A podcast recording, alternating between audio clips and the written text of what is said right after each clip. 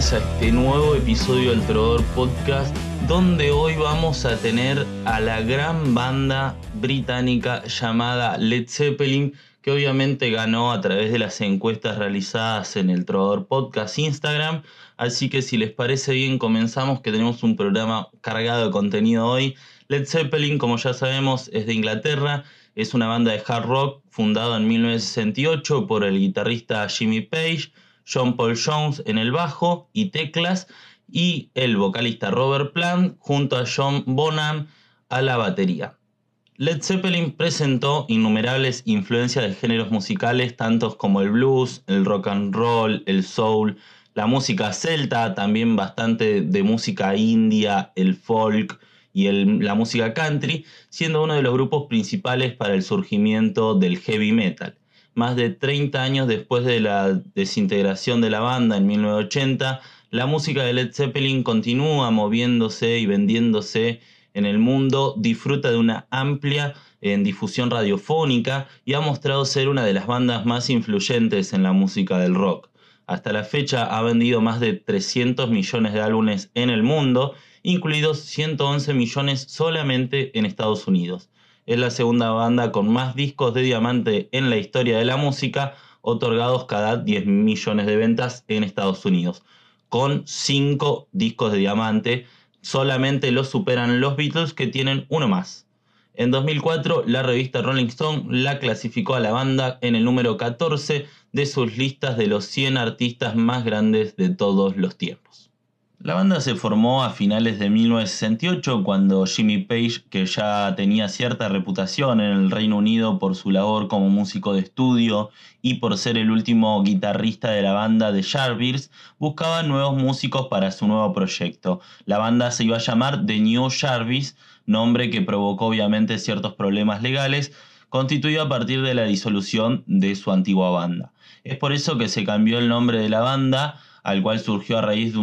un, chiste que hizo Kate Moon, guitarrista de The Who, en una sesión de grabación de una canción de Jeff Beck en el que participaban Jimmy Page, John Paul John, John Edwill y el propio Kate Moon, dijo que la banda fracasaría y caería como un Zeppelin de plomo. El nombre surgió en un principio como Lead Zeppelin, Zeppelin de plomo, pero a recomendación de Peter Grant, el manager de la banda, se suprimió la A de LEAD para evitar problemas de pronunciación por parte de los hablantes norteamericanos, ya que las vocales E y A se pronuncian como una I en inglés de Norteamérica, es por eso que el nombre quedó en Led Zeppelin. Obviamente antes del nombre se conocieron los integrantes, así fue que Jimmy Page en guitarra y Chris Dreja, bajista de la ex banda de The Jarvis, comenzaron a buscar miembros nuevos para una nueva formación. Así fue que buscaron como primer lugar al vocalista de Terry Reid, quien se negó para ser parte de la banda, pero recomendó a un amigo suyo llamado Robert Plant. En 1968, mejor dicho en agosto, Jimmy Page y Dreja viajan a Birmingham para ver la banda de este chico que les habían hablado. Obviamente Robert Plant aceptó la oferta de Jimmy Page para entrar a la banda. Robert Plant a su vez tenía un amigo que tocaba la batería que se llamaba John Bonham que también se uniría más tarde al grupo. Poco después de la llegada de Bonham, Chris Dreja abandonó la música para convertirse en fotógrafo, por lo que los tres componentes de la banda se ven obligados a buscar un nuevo bajista. Ahí es donde aparece John Paul Jones, en que era amigo de Page y conocido como un gran músico de sesión, se enteró de la noticia y le propuso a su amigo que por favor lo dejaran conformar parte de la formación, quedando cerrada así la banda. Lo primero que hicieron fue ensayar un blues normal de 12 compases. En ese preciso momento se vio la química que había entre los cuatro miembros. Su primer cometido fue acabar una gira pendiente en Escandinavia bajo el nombre de New Jarvis, en la que tocaron muchas de las canciones que forman parte de su álbum debut. Después de la gira, ya bajo el nombre de Led Zeppelin, Peter Grant, el manager, otorgó a la banda 200 mil dólares a cambio de producirle su primer álbum. Tal suma de dinero provenía del sello Atlantic Records, que estaba interesada en fichar el mayor número posible de grupos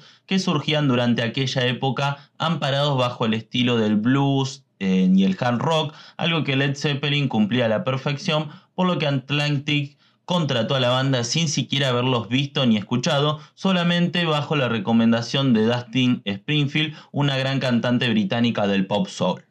Su primer disco fue publicado el 12 de enero de 1969 bajo el nombre de Led Zeppelin. Fue grabada en apenas una semana. O sea, escuchen esto, grabado, mezclado y editado solamente en una semana en los estudios Olympic de Londres en octubre de 1968, solamente empleando apenas 30 horas de estudio y sin casi horas de ensayo. La verdad que creo que hay muy pocas bandas y no sé si hay otras bandas que hayan podido hacer un álbum en solamente 30 horas de estudio o en una semana eh, de grabada nada más. Eh, la verdad que la química se puede notar desde el primer álbum. Al principio el público británico no respondía muy efusivamente al lanzamiento de este álbum producido por Page, lo que se convertiría en una constante a lo largo de la historia del grupo, un hecho que provocó que la banda no publicase sencillos en el Reino Unido.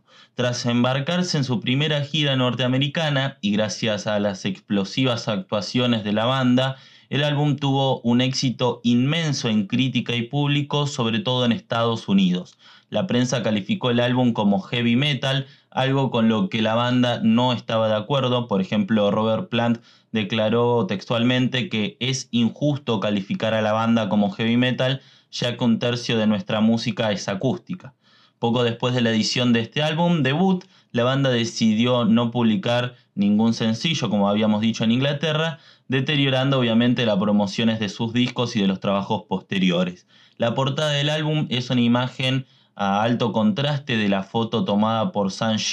del incendio del teledirigible Edinburgh en 1937 de un Zeppelin. Este disco marcó un antes y un después en la música, definitivamente es uno de los discos más importantes de la historia del rock y es considerado uno de los mejores discos debut de la historia, ya que marcó el inicio de lo que sería una de las bandas más legendarias del rock. El trabajo de cada uno de los integrantes de Led Zeppelin es simplemente genial, ya que tomando en cuenta el trabajo de Jimmy Page como productor, en, 2003, la revista Rolling Stone lo posicionó en el lugar número 29 de las listas de los 500 grandes álbumes de todos los tiempos y alcanzó la sexta posición en Reino Unido y la décima en Billboard 200 de Estados Unidos. Este trabajo recibió varias certificaciones, incluyendo 8 discos de platino y uno de diamante. Las tres canciones más destacadas del disco son Good Time, Bad Times, You Shock Me y Dazed and Confused. Último tema al cual para mí define, eh, y es el tema que mejor define, mejor dicho, a Led Zeppelin, ya que muestran sus siete minutos más o menos lo que dura, eh, la verdad ahora no lo tengo en mente, eh, muestra esa potencia, esa simplicidad y a la vez te lleva en polos extremos de tranquilidad y de exaltación y de furia y potencia la verdad que para mí es el tema que mejor define a toda la historia de Led Zeppelin. Obviamente hay muchos temas así a lo largo de su carrera, pero Dazed and es mi tema favorito de Led Zeppelin, sin ninguna duda. Fue en su momento eh, el tema que usé en un programa de radio como cortina, así que la verdad que es un amor hacia este tema. Durante 1969 la banda se las arregló tanto para terminar las giras en Europa y en América como para grabar durante las mismas su segundo trabajo que fue publicado el 22 de octubre de ese mismo año bajo el nombre de Led Zeppelin II. Las sesiones de grabación tuvieron lugar en diversas localidades del Reino Unido y Estados Unidos entre enero y agosto de ese mismo año. La producción de este disco enteramente fue acreditada al guitarrista y compositor Jimmy Page, mientras que también fue el primer álbum de Led Zeppelin en utilizar las técnicas del ingeniero de sonido y productor Eddie Kramer. Este fue uno de los álbumes más pesados del grupo en su historia. El álbum los consagró definitivamente, llegando al número uno tanto en Inglaterra como en Estados Unidos, destronando, escuchen bien, a Abbey Road de The Beatles, el cual había permanecido 11 semanas en el número 1. Y obviamente este álbum permaneció allí durante 7 semanas, probablemente gracias al éxito de canciones como What a Love y Heartbreaker. Como apoyo al disco, la banda dio un par de giras más por Estados Unidos, cada vez ante una audiencia más grande debido al aumento de la popularidad que supuso la publicación de este segundo álbum, alargando los conciertos por más de tres horas. El álbum contiene el sencillo más exitoso, What a Lot Love, que alcanzó al top 10 en varios países y consiguió una certificación de platino solo este sencillo. El 10 de noviembre de 1969 el álbum ganó el disco de oro, obviamente en 1990 ya tenía disco de platino debido a su gran cantidad de ventas de aproximadamente 5 millones de copias. El 14 de noviembre de 1999 Led Zeppelin ganó otro disco de platino más, el disco de diamante que también ganaron por haber vendido 12 millones de copias. El diseño de tapa se basó en una vieja fotografía de la undécima división de la Fuerza Aérea Alemana durante la Primera Guerra Mundial, el circo aéreo conducido por Manfred von Richthofen, el Gran Barón Rojo, que seguramente han escuchado hablar, luego de que la fotografía fuera coloreada y las caras de los cuatro miembros de la banda fueran pintadas con aerógrafo, como así las de su manager Peter Graham, Richard Cole también su manager de giras, la mujer de Galvin Johnson, la madre de Mary Poppins, también eh, se puede encontrar en la carátula la presencia, obviamente con un juego de palabras, de su ingeniero de sonido Glyn Jones, y el otro rostro añadido es de Willie Johnson. La otra parte de la fotografía incluye a un dirigible en un fondo marrón, esta característica hizo que el álbum se apoderara, lo nombraran también o lo apodaran como Brown Bomber. Para la composición del tercer disco de Led Zeppelin, los miembros de la formación se retiraron a Brown Ear Hour, una remota casa rural de Gales, en el año 1970, donde también grabaron el material allí ideado. El 5 de octubre de 1970 se publica su tercer disco, llamado Led Zeppelin 3, tras el cual algunos acusaron al grupo de ser un montaje comercial debido al carácter íntimo y acústico de las canciones contenidas en dicho álbum, que a pesar de no ser muy bien recibido tanto por la crítica como también por los admiradores, contenía composiciones que con el tiempo se convirtieron obviamente en clásicos como el tema Immigrant Song, el primer single de la carrera del grupo, a pesar de que no quisieron que fuese publicado como single, y también Since I've Been Loving You. Obviamente estas son cosas que la gente dice, pero bueno, con el tiempo se, las cosas, el tiempo pone las cosas en su lugar, como dice el dicho. En cuanto al aspecto externo del disco, la portada es mucho más atrevida que las de los álbumes anteriores y obviamente está plagada de, de muchas imágenes y cosas de los hippies, del movimiento hippie. En la edición en vinilo, la carpeta está cubierta de agujeros, con lo que se puede ver la funda del disco, con un diseño completamente psicodélico. Detrás de la portada había un disco en laminado giratorio cubierto con más imágenes, incluyendo fotos de los miembros de la banda, que al girarse se mostraban a través de agujeros en la cubierta. Esto no podría ser replicado en una portada de cassette o CD convencional, aunque igualmente existieron CDs japoneses y británicos envasados en versiones en miniatura de la portada original. A pesar de las críticas, el disco también alcanzó la primera posición en Estados Unidos y Reino Unido.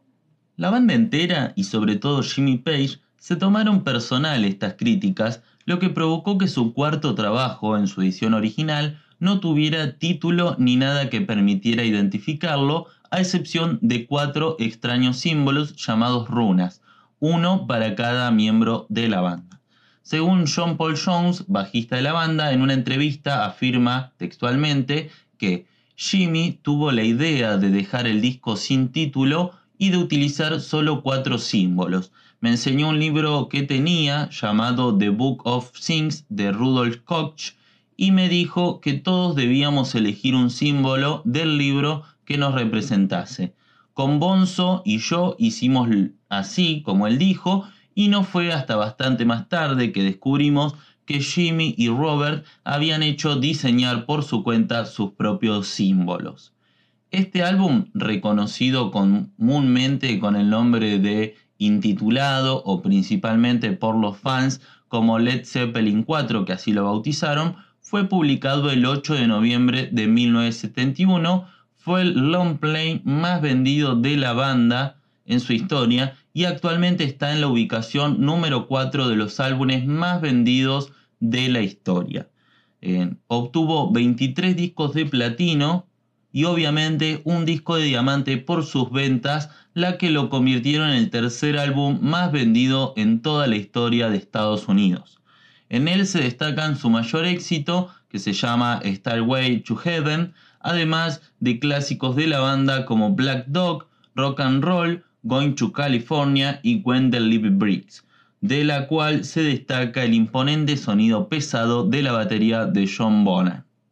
El solo de la guitarra de Stairway to Heaven fue elegido por los lectores de la revista Guitar World Magazine como el mejor solo de todos los tiempos. El disco vino acompañado de un ligero cambio de imagen de los integrantes del grupo, quienes comenzaron a vestir vistosas ropas y extravagantes collares y joyas al estilo de las grandes estrellas de esa época. Es también durante este tiempo cuando se popularizaron los excesos de Led Zeppelin, ya que empezaron a viajar en un jet privado llamado The Starty Ship y también alquilando plantas enteras de los hoteles en sus estancias durante las giras. Hasta julio de 2006, el cuarto disco de Led Zeppelin como bien dijimos, vendió más de 23 millones de copias solamente en Estados Unidos, convirtiéndolo obviamente hasta el día de hoy, que seguramente deben ser un par de millones más, en el, álbum más, en el cuarto álbum más vendido de la historia de Estados Unidos,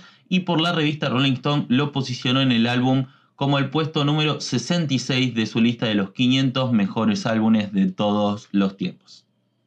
Su siguiente disco fue House of the Holy, publicado el 28 de marzo de 1973. Este álbum supuso una nueva idea en el grupo, mezclando muchos estilos musicales, tanto como el blues, el rock, el folk e incluso ciertos matices del reggae. Como siempre, el álbum causó controversia entre los críticos, a pesar de tener excelentes ventas. La canción House of the Holy fue grabada inicialmente para incluirse en este álbum, aunque finalmente aparece en el próximo. En este directamente no figura. La portada del disco también tuvo su polémica, ya que en ella aparecen los hijos de Robert Plant desnudos escalando una especie de cuesta empedrada, que se trata de la calzada del gigante en Irlanda del Norte, por lo que fue prohibido en varios países la fotografía ganó un premio Grammy a la mejor portada y fue realizada por el grupo Hypnosis, que obviamente es muy conocido en Inglaterra porque bueno, formó parte de varias eh, portadas de álbumes como de, de Pink Floyd y también de Led Zeppelin y muchas bandas de los 60.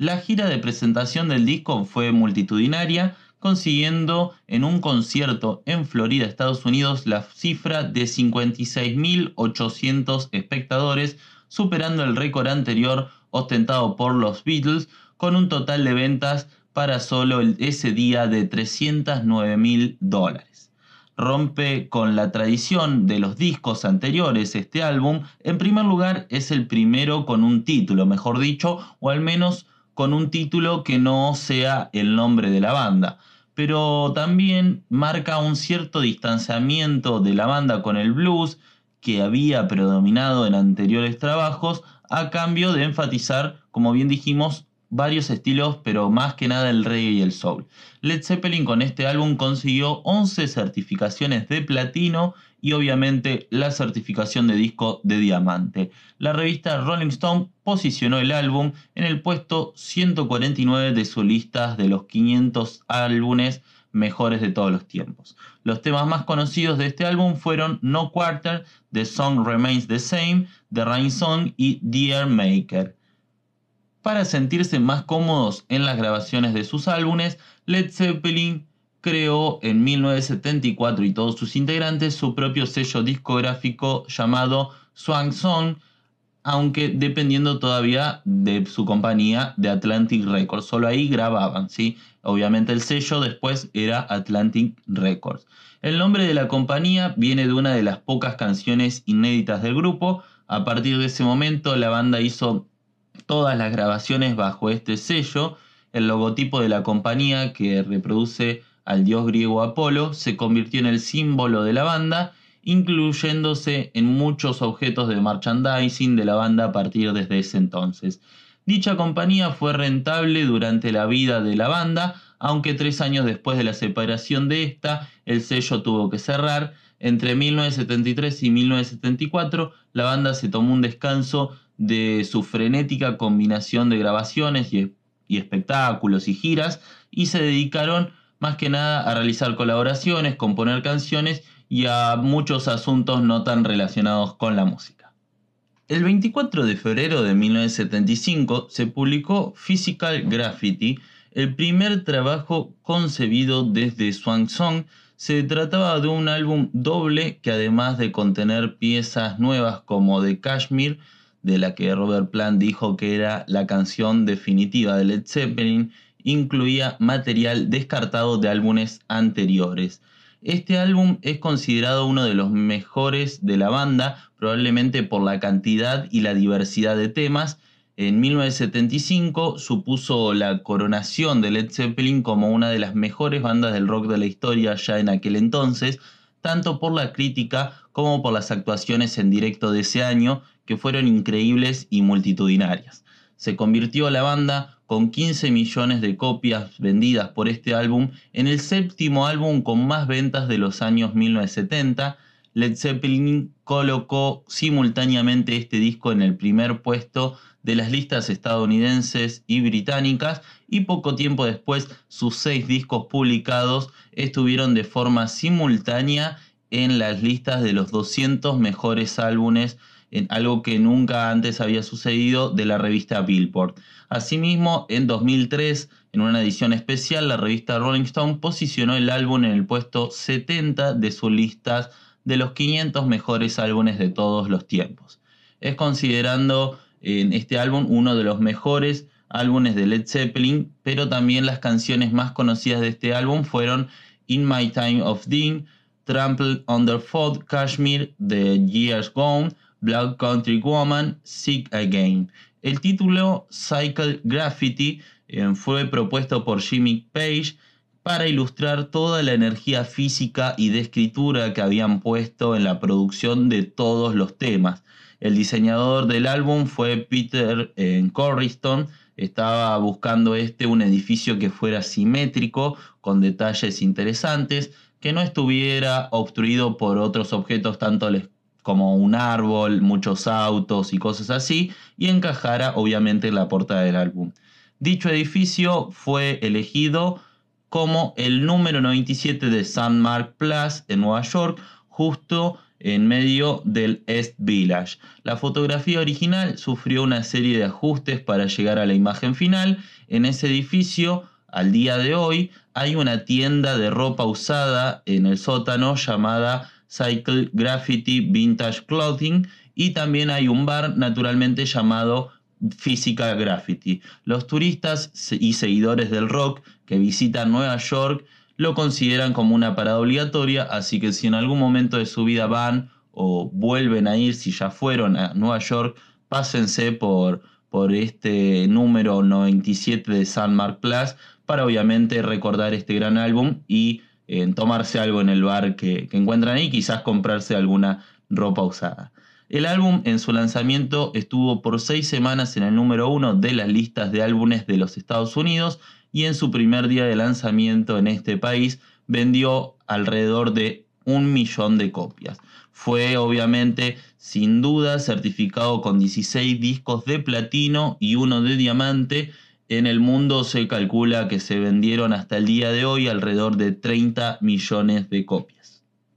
Luego de esto, el acelerado ritmo de trabajo de Led Zeppelin se vio interrumpido cuando en el verano de ese mismo año Robert Plant sufrió un grave accidente automovilístico en la isla griega de Rodas, dejando a su mujer Mauren al borde de la muerte. El accidente fue seguido por una difícil y larga recuperación que se extendió aproximadamente un año hasta finales de 1976. Fue en ese año en el que se preparó a toda velocidad el siguiente trabajo de la banda, llamado Presence, eh, lo publicaron el 31 de marzo de 1976 y fue grabado entre la ciudad alemana de Múnich y Malibu en California, caracterizado por no tener ninguna canción acústica y no hacer uso de ningún teclado. Es un álbum marcado por el estado convaleciente de Robert Plant, quien grabó sus tomas vocales sentado en una silla de ruedas o en muletas. El álbum fue recibido con diversidad de opiniones, tanto por la crítica como por el público,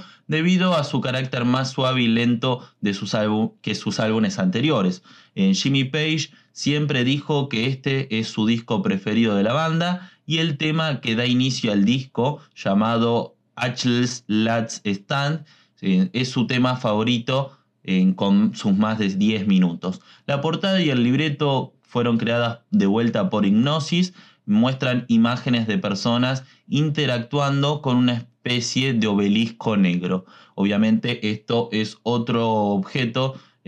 y otra, otra cosa que se toma como icónica de la banda y que va a acompañar tanto al merchandising como a toda la banda en su historia.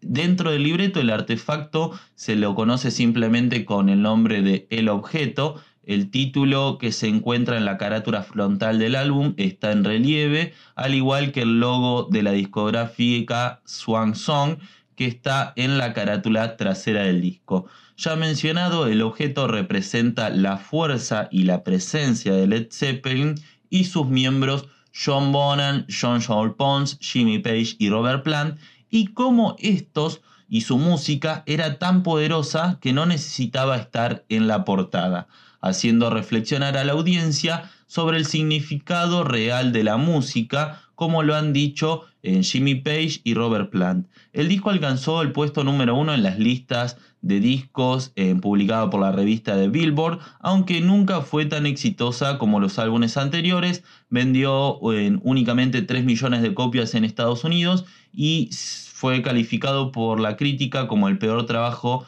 discográfico de la banda. El álbum recibió tres certificaciones de platino. En la verdad, algo que suena ilógico, por lo menos para mí,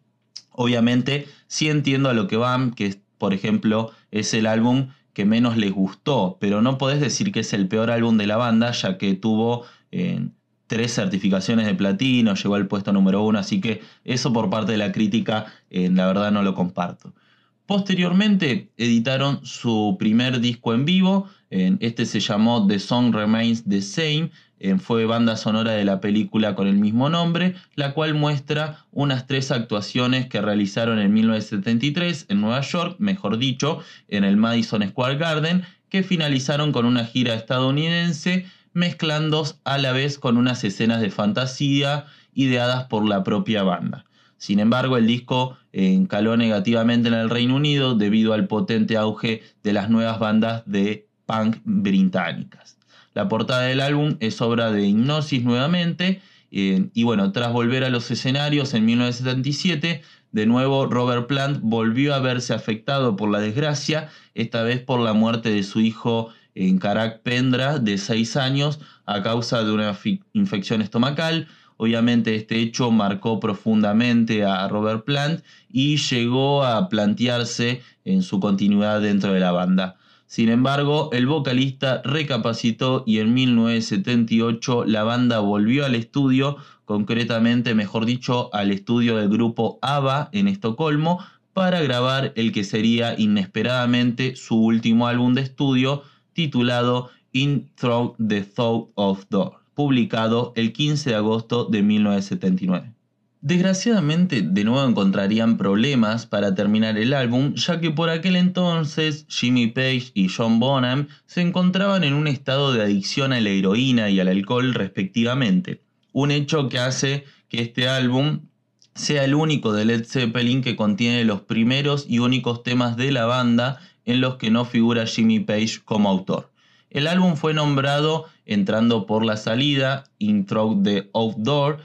por el grupo a causa de sus recientes problemas en la muerte del hijo de Robert Plant, el auge de la música punk y ciertos problemas con el fisco que tuvieron eh, los integrantes y el manager de la banda. Este nombre se lo dio John Paul Jones, en quienes además escribió seis de los siete temas del disco. Para la portada, en nueva obra de hipnosis, Jimmy Page obligó a que estos recrearan un bar de Nueva Orleans llamado El Viejo Absenta, donde en 1918 Aleister Crowley escribió un poema mientras esperaba a una chica, momento que se recrea en una fotografía tomada desde seis perspectivas distintas en un tono ocre, en la que el personaje principal quema un papel rodeado de prostitutas. Jimmy Page conoció allí a su mujer y cuando el grupo se encontraba tocando en la ciudad siempre iban a emborracharse ahí. Cuando se inundó la ciudad, los tres miembros supervivientes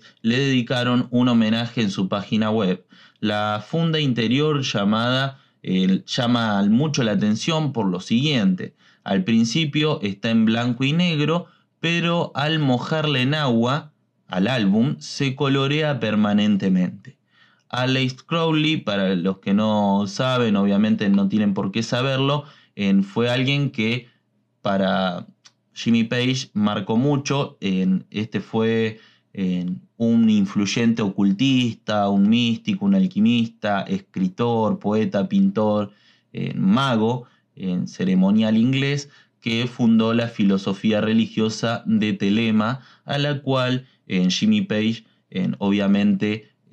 le gustaba y obviamente también suscribía. Este último álbum de la banda llegó al puesto número uno en la lista de Billboard en su segunda semana, vendiendo 1.7 millones de copias a los pocos días de su lanzamiento. El álbum permaneció en el primer lugar de Estados Unidos durante siete semanas, vendiendo así 3 millones de copias a fines de septiembre de 1979. Intro The Outdoor es el álbum de Led Zeppelin que ha pasado más semanas en la cima de las listas, empatando junto con Led Zeppelin 2, este otro álbum que hicieron ellos. Hasta la fecha el álbum ha vendido más de 6 millones de copias solamente en Estados Unidos, recibiendo así 6 discos de platino. En la gira de 1979 se vio por primera vez a unos Led Zeppelin no tan concentrados en la improvisación en vivo, ya que era algo que caracterizaba sus shows, y más centrados en las canciones en sí. A pesar de ello, una audiencia de cerca de 120.000 personas respaldó a la banda en un concierto en Copenhague. En dicha gira se extendió hasta 1980 cuando Bonham tuvo que ser ingresado en un hospital de Nuremberg, en Alemania, debido a una indigestión, aunque la prensa especuló obviamente con las drogas y el alcohol como posibles causas. La banda acabó la gira en Berlín el 7 de julio de ese mismo año. Con la llegada de 1980, Led Zeppelin volvió a las grandes giras europeas, anunciando un nuevo gran tour por Norteamérica ese año. Nunca pudo ser realizado lamentablemente, ya que el día 25 de septiembre fue la fecha más trágica en la historia del grupo, ya que John Bonham murió en The All Mile House, la gran mansión de Jimmy Page en Windsor, asfixiado por la aspiración accidental de su propio vómito provocado por el consumo excesivo de alcohol. No se encontraron drogas en el cuerpo del baterista como se había especulado en un principio. La idea de continuar nunca se les cruzó por la mente, de los restantes integrantes de la banda, a pesar de los rumores de la incorporación de nuevos bateristas, obviamente estos rumores que instala la prensa siempre. Elaboraron un comunicado oficial en el que explicaron que ya no daba y ya no era lo mismo directamente en seguir tocando sin Bonham en la formación y que era inútil continuar sin él. Al tener firmado un contrato en que los obligaba a sacar un nuevo álbum y ante la negativa de grabar nuevas canciones sin Bonham, se optó por buscar material inédito hasta entonces que conformó el long play Coda, eh, publicado en 1982, disco que presenta canciones que se descartaron en la realización de discos anteriores y alguna toma en directo de canciones ya grabadas. En los años siguientes, los integrantes de Led Zeppelin mantuvieron su decisión de no reunirse, solo en esporádicas ocasiones se los vio juntos en un escenario, Últimamente Jimmy Page y Plant decidieron encontrarse para hacer algunos shows juntos, pero grabando también algunos discos con algunos invitados, eh, pero jamás utilizaron nuevamente el nombre o referencias a Led Zeppelin. En 1995, Led Zeppelin fue incorporado al Salón de la Fama del Rock and Roll por Steven Taylor y Joe Perry de Aerosmith. En 2003 se edita un disco triple en directo bajo el nombre de How the Was Was One que incluía versiones en directo de la banda durante su gira estadounidense, además de una colección de 6 horas en video titulada Led Zeppelin DVD que vendió 520.000 copias a finales del 2003. How the West Was Won fue un éxito comercial, además de uno de los álbumes en directos más aclamados por la crítica. En noviembre del 2007 publicaron un recopilatorio llamado Monster Ship, que consta de dos CDs con sus mejores canciones y más grandes éxitos y un DVD con imágenes en directo extraídas de Led Zeppelin DVD. Además, la banda hizo su catálogo completo de discos legalmente disponibles para descargar digitalmente, convirtiéndose en una de las últimas grandes bandas del rock en hacerlo. El 10 de diciembre del 2007 tuvo lugar en el Arena O2 de Londres un único concierto de la banda con el reemplazo de Jason Bonham, hijo del fallecido John Bonham, en la batería. Este concierto fue realizado como parte del concierto tributo a Ahmed Ettergum, cofundador de Atlantic Records, quien falleció el 14 de diciembre del 2006. Más de 20.000 personas acudieron al primer concierto completo de la banda tras 27 años, algo que no se lo van a olvidar nunca, las entradas fueron sorteadas por internet a través de la página web del concierto y alcanzaron, escuchen bien, 20 millones de peticiones en todo el mundo, por lo que según el libro Guinness de los récords del 2009, Led Zeppelin estableció el récord mundial de demanda más alta de entradas para un concierto de música. Obviamente, cada uno luego después de los integrantes que están vivos hasta el día de hoy hicieron cosas por solistas o se unieron a otras bandas, etc. Pero bajo el nombre de Led Zeppelin ya no. Si les parece bien, nos vamos eh, con ciertos datos curiosos de la banda. Eh, como curiosidad, cabe destacar que durante la gira eh, de apoyo al disco Led Zeppelin 1 en Dinamarca, el grupo actuó bajo el nombre de The Noobs por prohibición de la baronesa Eva von Zeppelin, familiar del inventor del Zeppelin, a utilizar su nombre real, quien además dijo que eran unos monocritones y también criticó la portada del disco. Por último, las autoridades de Singapur impidieron a la banda entrar en el país para dar un concierto debido a que tenían el pelo demasiado largo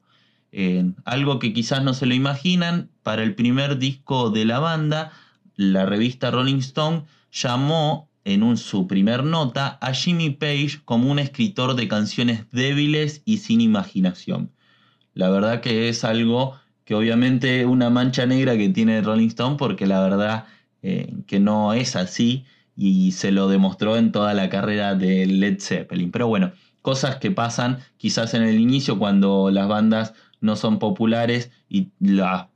bandas viejas o las revistas de música antiguas eh, se oponen quizás a, la nueva ola. Por último, como motivo del concierto a beneficio Live Aid, que todos conocemos, que se presentó Queen, tuvo en su show icónico en el Wembley, también se realizaron en Estados Unidos, en, mejor dicho, en el estadio John Kennedy de Filadelfia, tanto Jimmy Page como Robert Plant y Jones se reunieron en 1985 para tocar en directo tres temas que fueron Rock and Roll, World a Lot of Love y Stair to Heaven. Algo que no saben de esto es que el baterista en ese entonces lo invitaron a Phil Collins,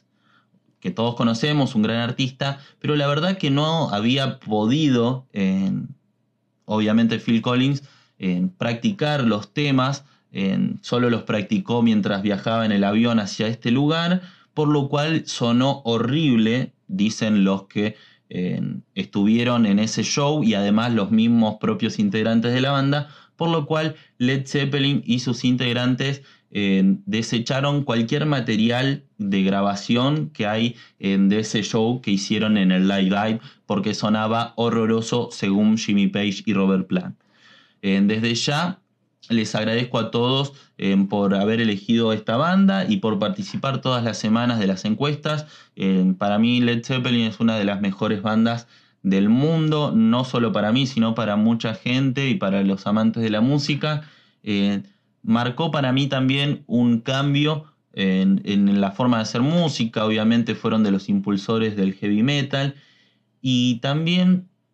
eh, además, tienen siempre y tuvieron desde el principio hasta el final una potencia en sus temas en que contagió siempre, a la vez de pasarte de un tema quizás a estar en un mismo tema, a estar a niveles muy bajos, muy tranquilos, aún, pero igualmente en esa tranquilidad tener una potencia, un peso eh, increíble que solo muy pocas bandas lo he podido encontrar, pero ninguna como Led Zeppelin. Así que desde ya muy agradecido poder hacer este podcast como todos los que hice. Eh, gracias a ustedes por participar. Gracias por seguir ahí. Acuérdense de que nos pueden encontrar tanto en Instagram como el Trovador Podcast, como también en YouTube y en Spotify y ahí poder tener todo el material, todos los episodios que hicimos hasta el día de hoy. en Instagram recuerden que al seguirnos participan siempre a través de encuestas, comentarios, mensajes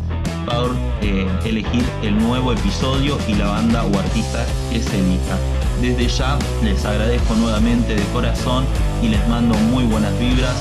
Hasta el próximo episodio del Trovador Podcast. Nos vemos.